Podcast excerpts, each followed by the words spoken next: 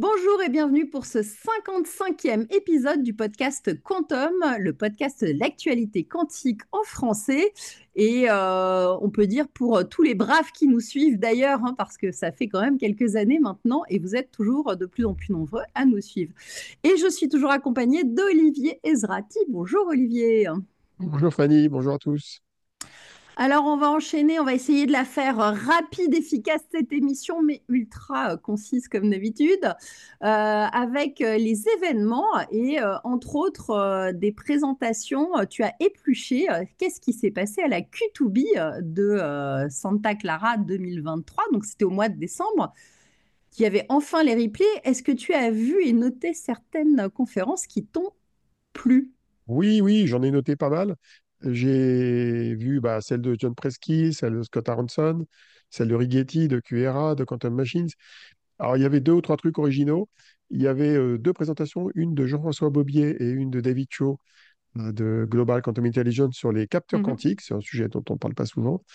Et il y avait aussi euh, une présentation conjointe de Théo Perronin, d'Alice Bob et de Jonathan Cohen, le CTO de Quantum Machines, que j'ai eu l'occasion d'ailleurs de rencontrer en septembre dernier à Tel Aviv. Et bon, c'est original d'avoir un client et son fournisseur quoi, qui, interviennent ensemble dans, ce contexte-là. Alors, euh, on vous donnera les liens. Il y a toutes les vidéos qui ont été publiées, ainsi que tous les slides que j'ai dépiotés. Ça fait 3 gigas de slides à télécharger en pièces détachées. Donc, euh, c'était pas inintéressant. Oui, il y avait une autre présentation d'un gars qui s'appelle, je crois, Vladan Vulotic. C'est un gars du MIT qui a mhm. fait partie de l'équipe avec Harvard, qui a travaillé sur les fameux 48 euh, qubits logiques de QRA. Et en écoutant cette présentation, j'ai enfin trouvé une information sur euh, la fidélité des portes à deux qubits euh, des, de ces qubits logiques. Alors en fait, elle est très mauvaise. elle, est, dix fois moins bonne que les qubits physiques. On en reparle un peu plus loin. Hein, voilà, exactement. Voilà.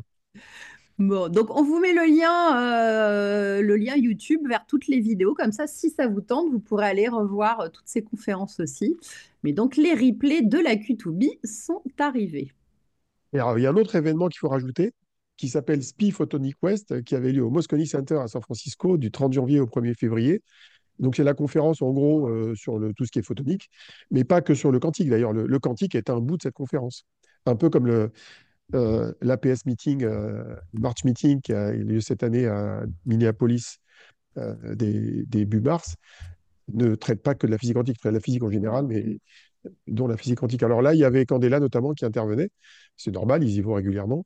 Et il y avait aussi euh, une présentation remarquée, mais dont je n'ai pas récupéré encore le contenu, de Stéphanie Simons, la, fondatrice de Photonic Inc., qui est cette startup canadienne dont on a déjà parlé, qui veut faire des, qubits euh, à base de cavités dans le carbure de silicium de mémoire et qui veut les relier avec des photons. Donc, c'est une présentation qui va l'air intéressante. Bon, bah écoute, euh, hâte de voir aussi un peu plus de, choses là-dessus. Euh, un autre événement euh, qui a été organisé dans quatre pays européens par le Quantum Internet Alliance. Euh, qui va être organisé, c'est dans le futur. Va être organisé, c'est dans le futur, pardon, elle n'est pas encore passée. oui, pardon, c'est les 15 et 16 février 2024 et donc c'est le Quantum Internet Hackathon International. Euh, défi pour créer des Quantum Networks applications, simulation de communication quantique utilisant le simulateur Squid ASM de Delft, euh, organisé en particulier avec le soutien de Very Cloud. Est-ce que tu as des petites choses à nous dire en plus sur, ce, sur cet event? Bah Non, ça, me rappelle un peu le, hackathon de Thales, là, qui était aussi sur cinq pays. Là, c'est international, il y a plusieurs parties prenantes euh, dans la recherche et les entreprises qui, qui le soutiennent. Donc, euh, c'est sympa de voir VeryCloud qui est derrière ça pour la partie française. Donc, euh, ça les rendra visibles euh, avec la Q-Line, hein, bien connue des connaisseurs. Et puis, alors, dans les autres choses vous allez voir, le printemps, ce début d'année est bien, bien chargé aussi en, event. Mais nous, on va faire un petit déplacement chez IBM à Yorkton hein, à la fin du mois de février. Et on vous racontera tout ça dans le prochain épisode. Est-ce que tu veux teaser un petit peu sur ce, voyage ah, On va teaser un petit peu, oui, oui. Ah bah, c'est grâce à Pierre Gégère, là, qui est en, qui est en France, qui, enfin, qui est en Europe maintenant, qui gère le, le quantique pour l'Europe d'IBM. On va rencontrer bah, des chercheurs, on va rencontrer Jay Gambetta, Jerry Shaw, le patron du hardware. On va enregistrer un podcast avec Jay Gambetta quand même, c'est sympa. Ah, on espère ramener un décode quantum en anglais. Voilà, on va ramener un décode quantum de, là-bas. Et puis on va profiter pour voir d'autres boîtes au passage, euh, à New York, On vous dira après euh, des- desquels il s'agit, pour qu'on ne soit pas pisté par euh, la NSA dans notre déplacement. Bon, Non, ça va être intéressant parce qu'on verra, on va voir le fameux système tout là, qui est leur, leur grand système euh, qui contient un énorme frigo de le KID de Blue Force, est censé permettre euh, d'intégrer quatre processeurs, enfin trois processeurs dans la même machine, euh, des processeurs type Héron, je pense. Donc c'est assez imposant, je pense, en termes de, de, de taille de machine et surtout bah, rencontrer les, euh, les chercheurs, euh, les, les- les gens qui sont sur le, sur le... Ils sont nombreux, hein, ils sont 1000 en tout chez IBM. Pas- Peut-être pas tous à Yorktown, mais c'est là, je pense, où il y a le plus grand nombre de personnes. Et puis, on sera peut-être pas les seuls Français dans, le- dans le voyage. euh, il y a d'autres Français qui y participent, mais on n'a pas encore ne la sait pas encore qui c'est. On verra. On pourra voir si on On va découvrir. Ouais. Si vous êtes de- si vous êtes du voyage, vous nous prévenez, c'est fin février. Ou évitez-nous sinon.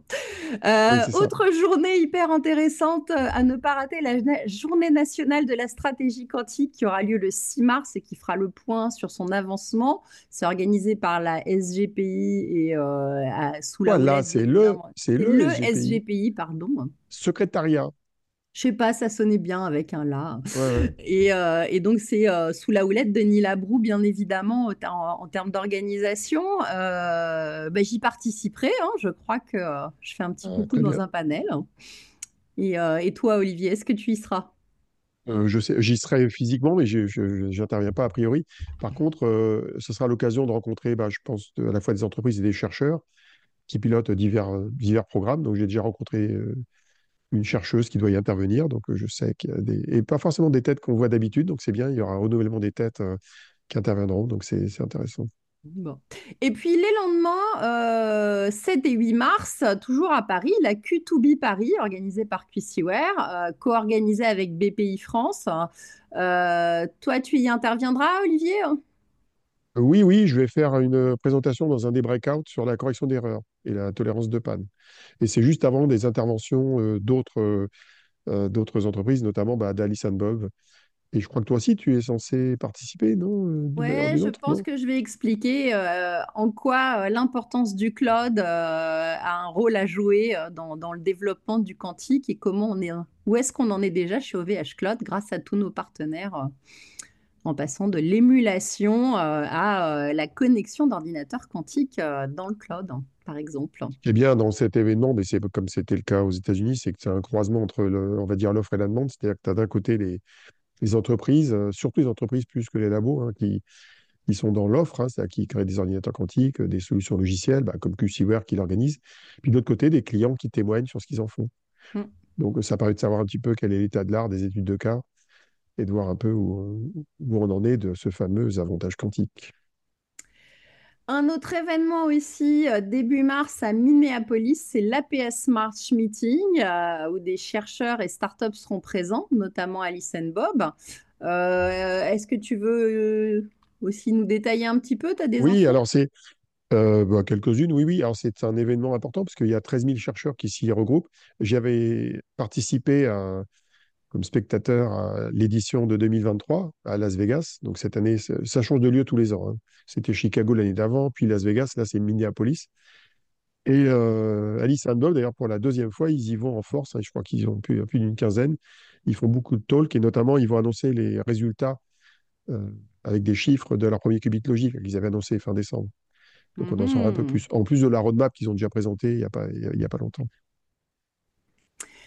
Alors, on va passer à la partie science et industrie du quantique et on va revenir justement euh, à la fameuse roadmap de QRA euh, qui annonçait donc jusqu'à 100 qubits logiques euh, avec une dernière annonce du 9 janvier 2024. Donc, est-ce que tu veux nous raconter un petit peu tout ça? Qu'est-ce que tu as dépioté? Est-ce que ça t'a oui, l'air oui, oui. Bah, génial, aussi génial que le teasing? Ou est-ce que tu as vu comme Oui, ça? oui, oui. Alors, euh, ce qui est marrant, c'est que tout le monde annonce 100 qubits logiques maintenant. Avant, euh, un ce qui était fashion, c'est euh, d'avoir 50 qubits physiques euh, plus ou moins, euh, plus ou moins fidèles. Maintenant, euh, les roadmaps, c'est euh, quand est-ce que tu as 100 qubits logiques. Est-ce que c'est en 2045, en 2030, en 2033 ou avant? Donc, euh, bah, QRA, eux, ils disent qu'ils vont y arriver en 2027.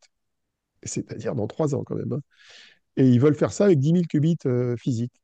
Ça veut dire 100 qubits logiques permettant de, enfin 100 qubits physiques permettant de faire un qubit logique, donc euh, 10 000 pour 100.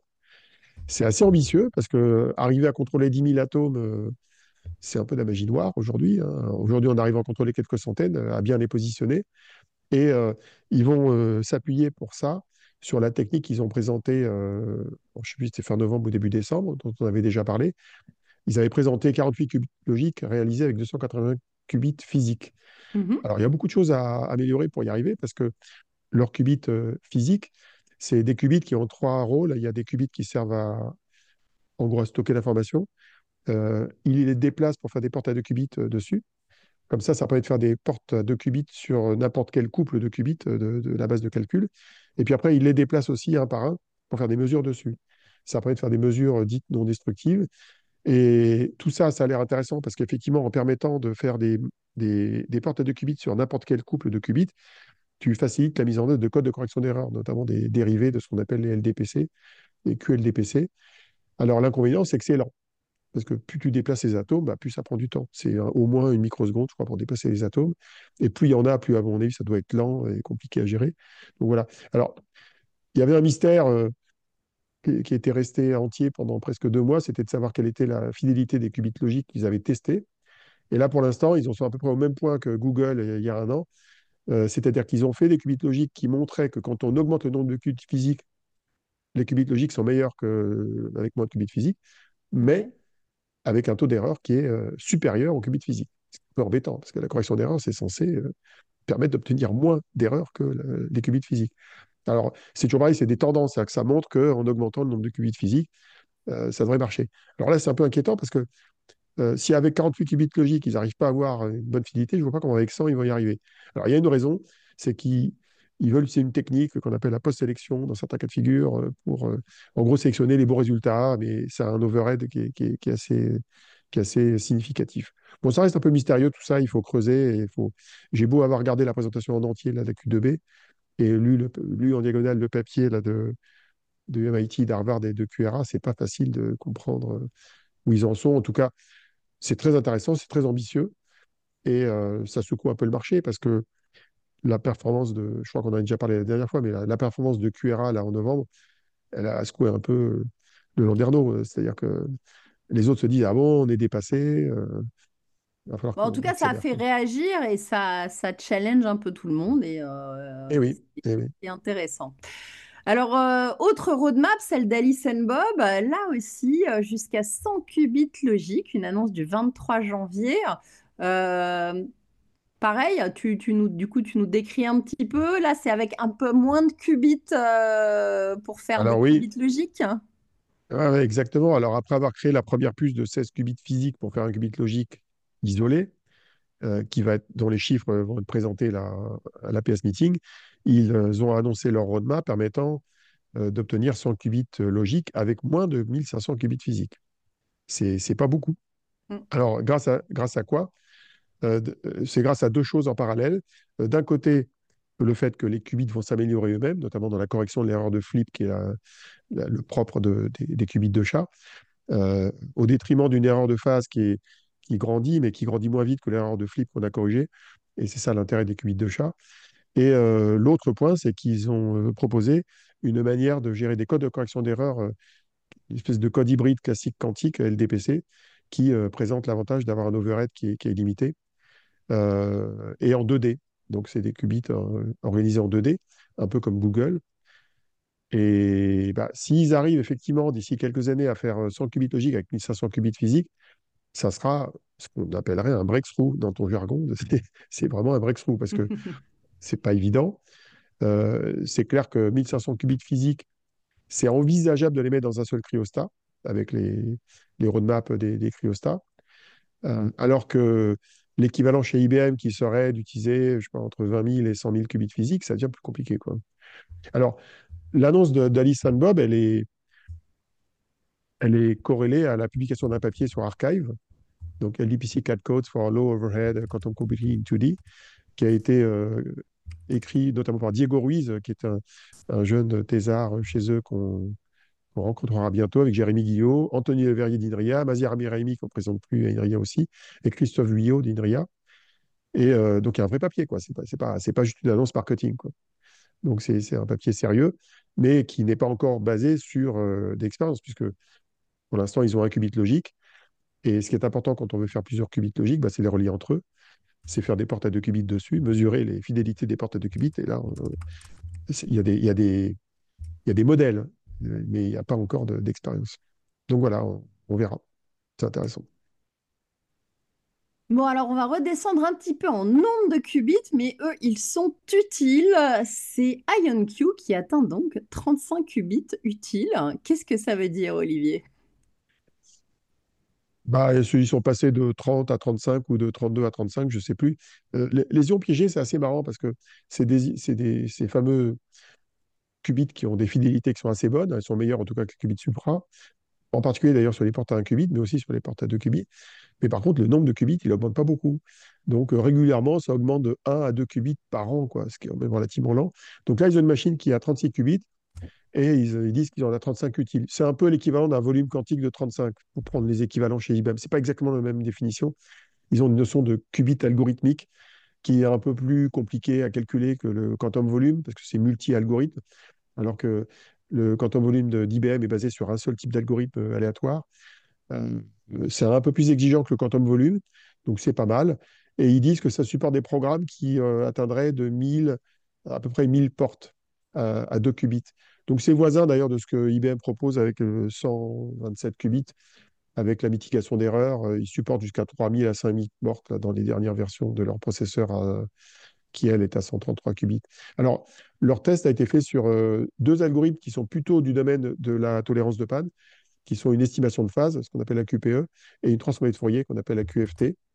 Euh, mais par contre, j'ai pas vu de papier scientifique euh, associé. C'est une annonce que je qualifierais de marketing, mais, mais bon, ça fait avancer les ions piégés. En fait, par des, des voies, je dirais, non officielles, je, je discute avec différentes startups du monde des ions piégés, Hmm. et euh, elles ont toutes euh, sous le manteau euh, des, des, techniques envisagées pour scaler, ce qui est un des vrais problèmes ce qui aujourd'hui est le vrai, le piégés. vrai challenge hein, dans, leur cas.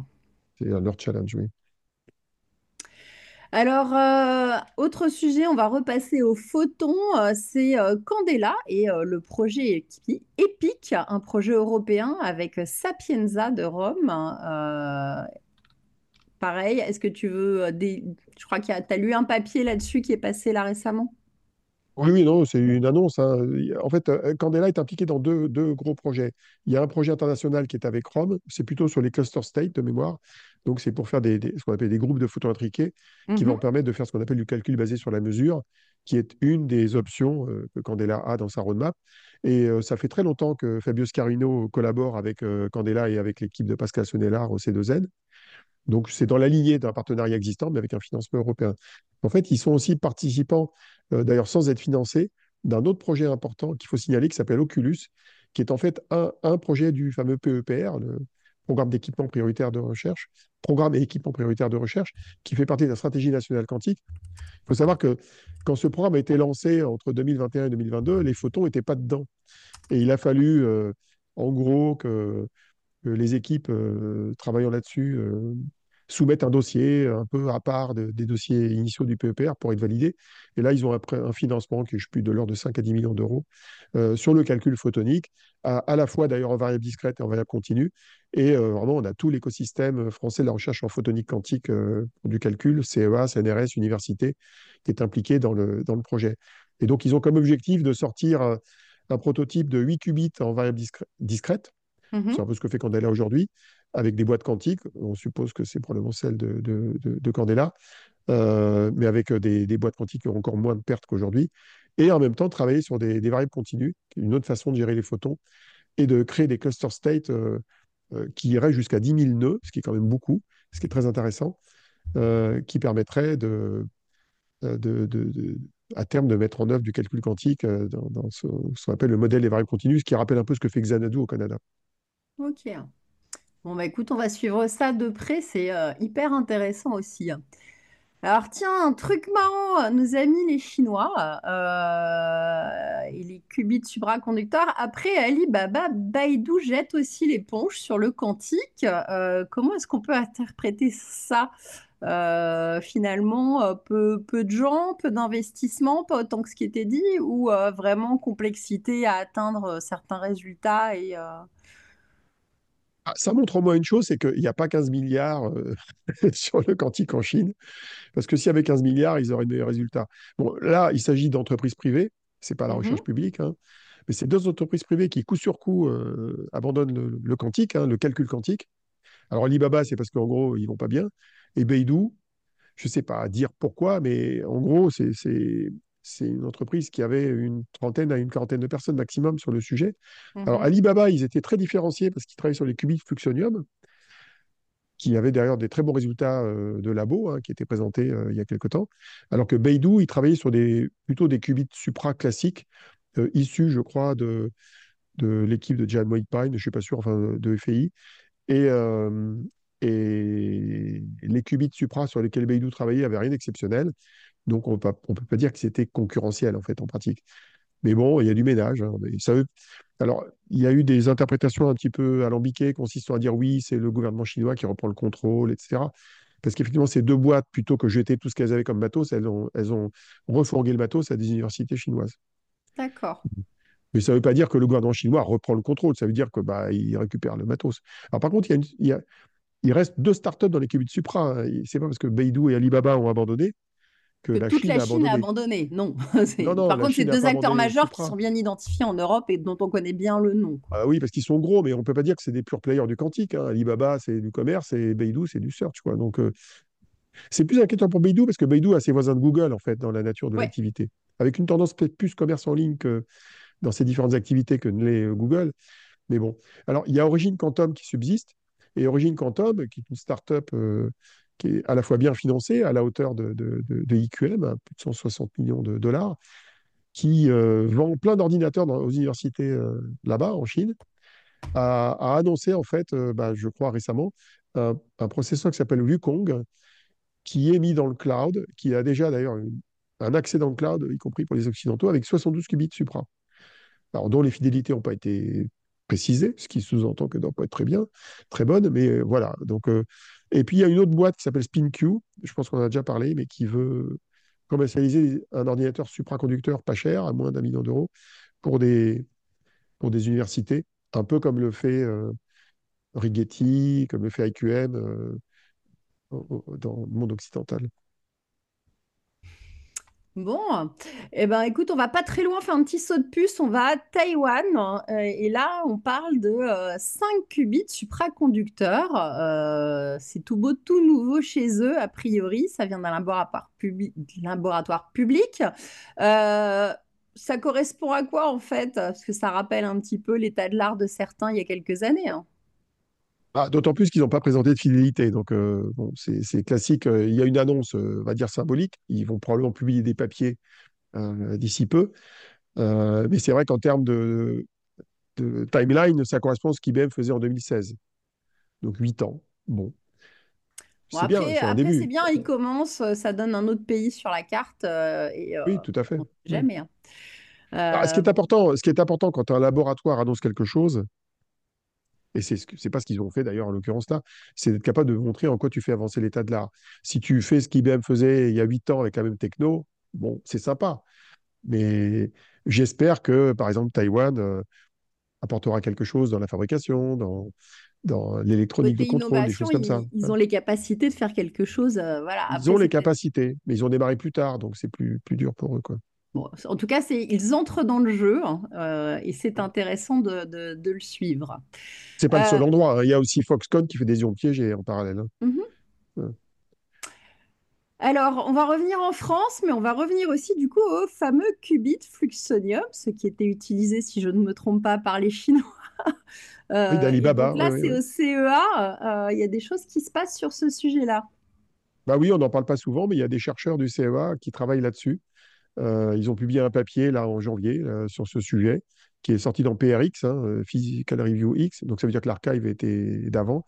Et on y retrouve quelques noms connus. Il y a, il y a un Sarlette d'Inria, Zaki Lectas, euh, et Emmanuel Fleurin, que j'ai croisé il n'y a pas longtemps, qui est un chercheur de l'équipe de Hugues Potier, l'ancienne équipe de DL Estève au SPEC à, à Saclay.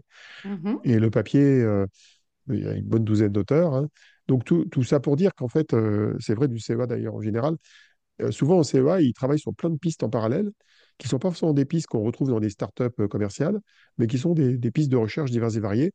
avec souvent ce qu'on appelle la cross-pollinisation. C'est-à-dire que même s'il n'y a pas de start-up qui fait des qubits fluxonium en France, ce qu'ils font dans ces travaux-là peut servir euh, peut-être à Alice Bob, d'autant plus que Zaki Lektas, il est aussi impliqué dans, dans les projets d'Alice Bob. Donc, en fait, c'est des travaux dans plein de dimensions qui peuvent servir au même titre. Par exemple, Julie Mayer à, à l'IRIG à Grenoble travaille sur les qubits de Majorana.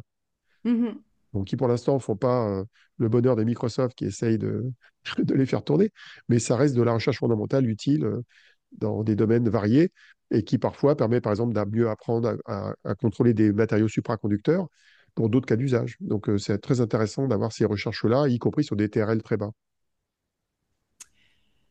Eh bien, écoute, on va repasser un peu à l'actu startup. Pascal, euh, on repart du côté en Asie. On se balade, un coup en France, un coup en Asie. On repart en Corée. Pascal ouvre un bureau en Corée euh, avec à sa tête Roberto Moro qui en prend la direction. Euh, il connaît bien le pays puisque c'est un ancien de Samsung euh, et je crois que tu le connais d'ailleurs. Ah oui, c'est assez rigolo de voir les anciens mondes comme ça qui se rejoignent. Euh, je le connais du, temps où je travaille dans la télévision numérique, dans les années 2007 à 2013, tu vois, comme quoi tout le monde est petit. Et alors, ça fait partie d'un deal multifacette que, que Pascal a, a, mis en place en Corée. Ils étaient présents l'été dernier ou au printemps dernier euh, une annonce de partenariat. Et là, ils ont un partenariat avec KAIST, qui est en gros un institut de recherche euh, là-bas. Mhm. Et euh, en, général, ce genre de partenariat, souvent, c'est ça vise à, faire en sorte que dans des instituts de recherche à l'étranger, il y ait des équipes de recherche sur les cas d'usage qui s'intéressent à ta techno. Et comme il s'avère que le, développement de cas d'usage sur la simulation quantique, ce n'est pas tout à fait les mêmes paradigmes de calcul, y compris dans la vision avec le classique, que ce qu'on fait sur le gate-base, hein, de manière classique bah, c'est intéressant d'avoir euh, des universités ou des laboratoires de recherche publics avec qui travailler pour développer des cas d'usage. Et la Corée a, annoncé l'année dernière un plan à 1,2 milliard euh, de dollars de mémoire, euh, étalé sur, je ne sais plus si c'était sous 6 ans ou 12 ans, enfin sur un laps de temps assez long. Et la Corée a envie de, d'être présent, quoi, comme Taïwan. oui, ça a l'air de, pas mal bouger aussi, en effet, de, de leur côté. Euh, alors, on va repasser. On refait euh, allez, 20 000 km de l'autre côté euh, et on va chez D-Wave. Non, mais c'est bien. Le bilan carbone du, du, podcast est meilleur que si on le faisait en avion, c'est sûr. Voilà, ça c'est clair. Mais c'est bien, on voit que c'est vraiment un sujet mondial et que ça bouge partout. Euh, D-Wave, il passe de 500 à 1200 qubits en mode annealing pour leur nouvelle génération Advantage 2, sachant que l'objectif est d'atteindre 7000 qubits. Euh, du coup, au niveau oui, ils avaient annoncé ça il y a, il y a trois, je sais plus, il y a deux ou trois ans. Ils avaient annoncé qu'ils voulaient passer de 5000 à 7000 qubits euh, dans, modèle dans le mode de l'annealing, hein, qui n'est pas du tout le même que le mode gate-based. Et ce, ce, ce, ce, mode, il a deux caractéristiques, c'est qu'il aura une meilleure connectivité. Ils vont passer de 15 à 20, ou 25 euh, connexions entre les qubits de chaque bloc de qubits.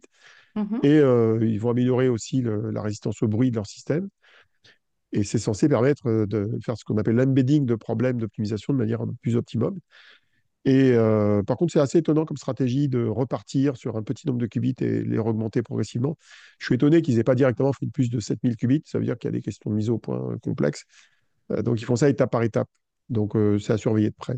C'est à surveiller de près, d'autant plus que on attend toujours chez D-Wave des études de cas montrant qu'il y a un réel avantage quantique avec leur système, ce qui, d'un point de vue à la fois théorique et pratique, n'a pas encore été démontré, même si beaucoup de cas d'usage qui ont été documentés avec des partenaires de D-Wave sont plus proches de l'avantage quantique que ne le sont aujourd'hui ceux qui sont basés sur du mode euh, apport, le mode gate-based. Alors là, tu m'as mis un sujet, j'avoue, il va falloir que j'invente un peu. Tu m'as mis la PQC risquée. Quelle est donc cette thématique, Olivier? Ah, En fait, c'est un sujet qui me, qui me préoccupe depuis pas mal de temps. Euh, j'entends dire à droite et à gauche, et je lis des papiers qui disent que bah, en fait, euh, les, les fameux algorithmes de cryptographie post-quantique, euh, ils sont pas aussi invulnérables qu'on le dit. donc, de temps en temps, il y a des gens qui arrivent à faire des, des attaques là-dessus, à montrer qu'il y a des failles. Je ne te parle même pas des failles avant et après qu'on chiffre la donnée. Euh, là, c'est clair qu'il y en aura. Donc, il y en a une de plus qui est arrivée. On vous mettra le lien. Donc, voilà, il y a, un peu de son de cloche dissonant qu'il est bon d'écouter quand on est spécialiste de la cybersécurité pour ne pas se faire endormir par ce que je considère comme étant un espèce de mythe qui te dire la PQC, bah, c'est safe, euh, ad vitam, etc. Donc, il est possible que, comme tout, tout modèle mathématique, il y ait des failles possibles dans ce genre de système. Et bon, je ne suis pas assez spécialisé pour être catégorique là-dessus, mais en gros, c'est un sujet de vigilance quoi, pour, pour les spécialistes du sujet. D'ailleurs, dans le même temps, il y a eu un, un autre papier qui est paru, euh, qui, qui, est un peu dans la lignée de papiers qui sont parus dans les deux, trois années passées, euh, sur les agences de sécurité euh, européennes qui émettent toujours des réserves sur la QKD, qui est le concurrent de la PQC. En gros, Oui, ce que simple. j'ai. Donc euh, voilà. Et alors, les mêmes raisons sont invoquées, toujours. Euh, c'est la question du coût d'infrastructure, euh, le risque de déni de service, parce que c'est pas le tout de dire qu'on ne peut pas récupérer une clé en interceptant le signal, mais si en interceptant le signal, on empêche les clés de passer, on, on fait ce qu'on appelle un déni de service, qu'on empêche le système de fonctionner. Ce qui nécessite d'avoir une sorte de tolérance de panne à ce genre d'intrusion dans un réseau. Donc, c'est les raisons qui sont invoquées. Euh, et pour ce qui est de la QKD, qui elle est à base d'intrication et pas juste sur l'envoi de photons, euh, déterministe en fait, euh, enfin qui est, qui qui est- préparé et puis reçu de l'autre côté. Là, ils mettent en avant la difficulté à mettre au point des répéteurs adaptés à ça. C'est partie des choses que Willink est en train d'essayer de faire. Alors, c'est vrai qu'aujourd'hui, commercialement, il n'y a pas de répéteur fonctionnant proprement, mais ça fait partie des domaines où il y a des startups et des labos qui bossent dessus. Bon, alors là-dedans, il y a le BSI allemand, l'ANSI française et le GCHQ euh, UK, qui est connu. hein. c'est les, trois agences disons, qui font la même chose, Mhm. et l'équivalent en Suède. Donc, ils sont mis à quatre pour prendre le même mémo. Enfin, c'est pas un mémo qui est très riche, hein, ça fait à peine quelques pages, et l'argumentaire scientifique n'est pas très développé. Pour en avoir discuté plusieurs fois avec euh, Eleni Yamanti, qui connaît bien le sujet à, à Paris, euh, il y a beaucoup à dire ce genre de mémo, et, et l'argumentaire mérite d'être un peu creusé, quoi. Ce qui est un peu gênant, c'est que ça donne l'impression que, que ces organisations ne sont pas, je dirais, fo- folichonnement euh, passionnées par l'innovation qui pourrait émerger de ce, ce- ce- ce domaine-là. C'est pas parce que c'est pas prêt qu'il faut pas s'intéresser à la question, quoi. Ah bah oui, oui, c'est plus, euh, c'est plus à quel moment ça pourrait être prêt et comment on fait en sorte que ce soit prêt aussi, peut-être si ça a son importance. Il y, a y une manière de voir les choses aussi. C'est que euh, moi, j'avais vu quand j'avais fait mon livre que quand on fait du prepare and measure, qui est la méthode hors intrication là, pour euh, créer de- des, des clés quantiques, mhm, il y avait des failles. Il y avait un très grand nombre de failles qui avaient été identifiées il y a quelques années. Mais ce qui est intéressant, c'est de regarder la trajectoire. C'est-à-dire que pendant ces dernières années, enfin depuis qu'on s'intéresse aux quantiques tous les deux, bah, un grand nombre de failles ont été comblées. Donc il faut regarder un peu la trajectoire. À, quelle- à quelle vitesse ces technologies progressent. C'est comme pour le calcul quantique avec les, nombres et les qualités des qubits bah, et les algorithmes. Il faut regarder à quelle vitesse ça évolue. Et euh, bah, ça évolue. Donc pas, c'est pas une technologie qui est statique. alors un autre sujet qui me passionne, euh, on va parler des émulateurs quantiques. Euh, tu sais que j'en ai maintenant, on en a cinq chez OVH Cloud, ce qui est une grande fierté euh, C'est pas euh, mal. Je sais peut-être pas encore tout mondial si ça se trouve. hein. Je sais Non? pas, mais j'espère bien atteindre les 7. Tiens, c'est une bonne idée. Je vais voir si on peut pas être dans le Guinness Book des records d'ici euh, d'ici la rentrée. En tout cas, on a le plus d'émulateurs français, ça c'est sûr pour l'instant, tous euh, cumulés. Euh, il y a donc un benchmark qui a été réalisé par euh, Cornelius Enpel de PCI à l'ETH Zurich et EPFL.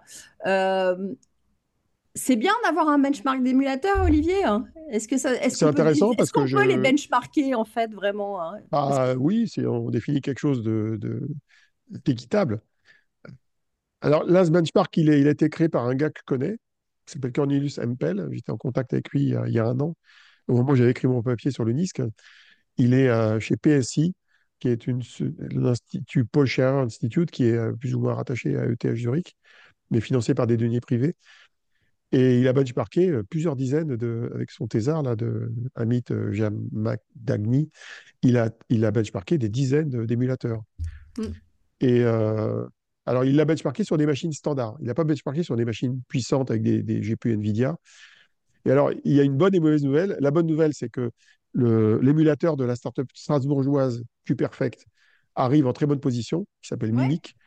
C'est un émulateur de vecteur d'état qui utilise des instructions du CPU à bas niveau et qui, grâce à ça, est optimisé, euh, et notamment pour moins de 20 qubits. Et au-dessus, euh, l'émulateur, au-dessus de 20 qubits, l'émulateur passe automatiquement par un optimisateur de calcul matriciel, ce qu'on appelle des MPS ou des réseaux de tenseurs. Et, euh, il est capable de passer avec succès des tests de, carrément de transformer de Fourier quantique sur des centaines de qubits, ce qui est quand même pas mal. Alors ça, c'était la bonne nouvelle. La moins bonne nouvelle, c'est que Eviden n'est pas bien placé dans ce bench avec euh, Captiva, ou ce qu'on appelait la, la, la, QLM. MyQLM, ouais. MyQLM. Euh, mais la réponse d'Eviden de, par, la, par le truchement de, Cyril Alouche, c'est que en fait, euh, l'émulateur se distingue. pour leur QLM et en fait, ce que la machine qu'on appelle maintenant Captiva. Voilà. Il est optimisé pour euh, leur machine qui est plutôt un HPC, quoi. Euh, disons un, gros, un gros cluster, et notamment un cluster qui optimise la gestion de la mémoire, donc euh, avec une architecture matérielle qui est, qui est adaptée. D'ailleurs, ils en ont vendu beaucoup dans le monde entier. Donc voilà, ce serait intéressant que le bench là, de, de Cornelius, il fonctionne à la fois sur des grosses machines et des petites machines pour pouvoir comparer ça sur des, sur des, des cas d'usage importants. Ça rappelle ce que fait comment il s'appelle, Qubit Pharmaceutical. Là, ils ont testé 40 qubits sur euh, leur propre émulateur euh, qui tourne sur du NVIDIA de mémoire. Mm, mm, ils ont été capables d'aller jusqu'à 40 qubits et de montrer qu'avec 40 qubits, ils obtiennent des résultats intéressants avec leurs algos de simulation chimique. Eh bien, écoute, on, va suivre ça, mais en tout cas, oui, ça va bouger. Et puis, on va avoir de, plus en plus d'émulateurs qui tournent aussi sur CPU et GPU. Donc, on le rappelle, hein, ça tourne sur un ordinateur portable, euh, mais ça tourne aussi sur, euh, dans le cloud et euh, ça va gagner en puissance dans les quelques mois. Et puis après, sur les machines un peu plus grosses. Euh, on continue avec une levée de fonds. Euh, c'est bien, ça continue. Ce coup-ci, c'est Continuum euh, qui a refait. Alors, ils ont, ils ont eu combien Plus de 300 millions en plus? C'est une levée de fonds un peu particulière parce qu'ils avaient 350 millions de départ là, quand la boîte a été renommée il y a, trois ans. Ouais. C'était une spin-off de Honeywell Quantum System, enfin de Honeywell en pratique, qui avait racheté après CQC une boîte de soft britannique. Et là, ils ont 300 millions de levées. En fait, qui a financé? C'est Honeywell, en fait. C'est la maison mère. Donc, si tu veux, c'est la maison mère qui finance la spin-off. C'est pas une levée de fonds avec du capital risque euh, comme on entend habituellement. et avec une valorisation bah, de 5 milliards de dollars, ce qui est quand même beaucoup. Je crois que c'est le record dans le quantique, mais c'est artificiel parce que je ne sais pas qui sont les LP, comme on dit, les limited partners, c'est-à-dire s'il y a un fonds d'investissement qui est derrière, mais pour l'instant, j'ai vu que Honeywell en fait dans l'affaire. Bon, ce sera intéressant de voir quelle sera la première vraie euh, unicorn, euh, licorne euh, du quantique, du coup, hormis. Bah, on, en a des, on en a des licornes. Parce que la définition d'unicorne, si je me rappelle bien, c'était une valorisation d'un milliard. Oui, tout à fait. Ah bah c'est ce qu'on, c'est ce que IonQ a eu au début, même si l'action a baissé depuis. Bon, il en, il en, faut une européenne. À minima. Et là, il dit 5 milliards. Donc, euh, et européenne, on n'y est pas encore parce que Pascal et IQM, je ne sais pas quel est leur valo. Ils ont levé chacun euh, avec un mélange d'argent public et privé, mais entre 160 et 140 millions. Je sais, non, non, ils ne sont pas encore, mais bon. On va, rester, on, va, on va rester aux aguets, ça, ça devrait, ça devrait peut-être arriver en Exactement. Euh, allez, on va terminer cette émission sur un sujet qui a fait hurler Étienne Klein sur les réseaux sociaux. Réagir... Pas que Étienne Klein. Non, mais pas que, laisse-moi finir. Julien Bobroff nous a fait un exposé euh, dessus et euh, bien d'autres ont largement réagi. En tout cas, ça, on va dire, presque outré la communauté scientifique. C'est Guerlain, euh, la marque de cosmétiques de luxe, qui a sorti une crème quantique Bon, ça n'a pas duré longtemps. Euh, a priori, je crois qu'ils ont renommé déjà le produit pour éviter euh, trop, trop de continuer à se faire engueuler. C'est donc la crème quantique Guerlain. Olivier, est-ce que tu as des, réactions en dehors de ces, de tout ce qui a déjà été J'ai une réaction en deux temps. Il y a la première, c'est la grosse blague avec euh, Frédéric Barbaresco, c'est que c'est déjà dans le livre.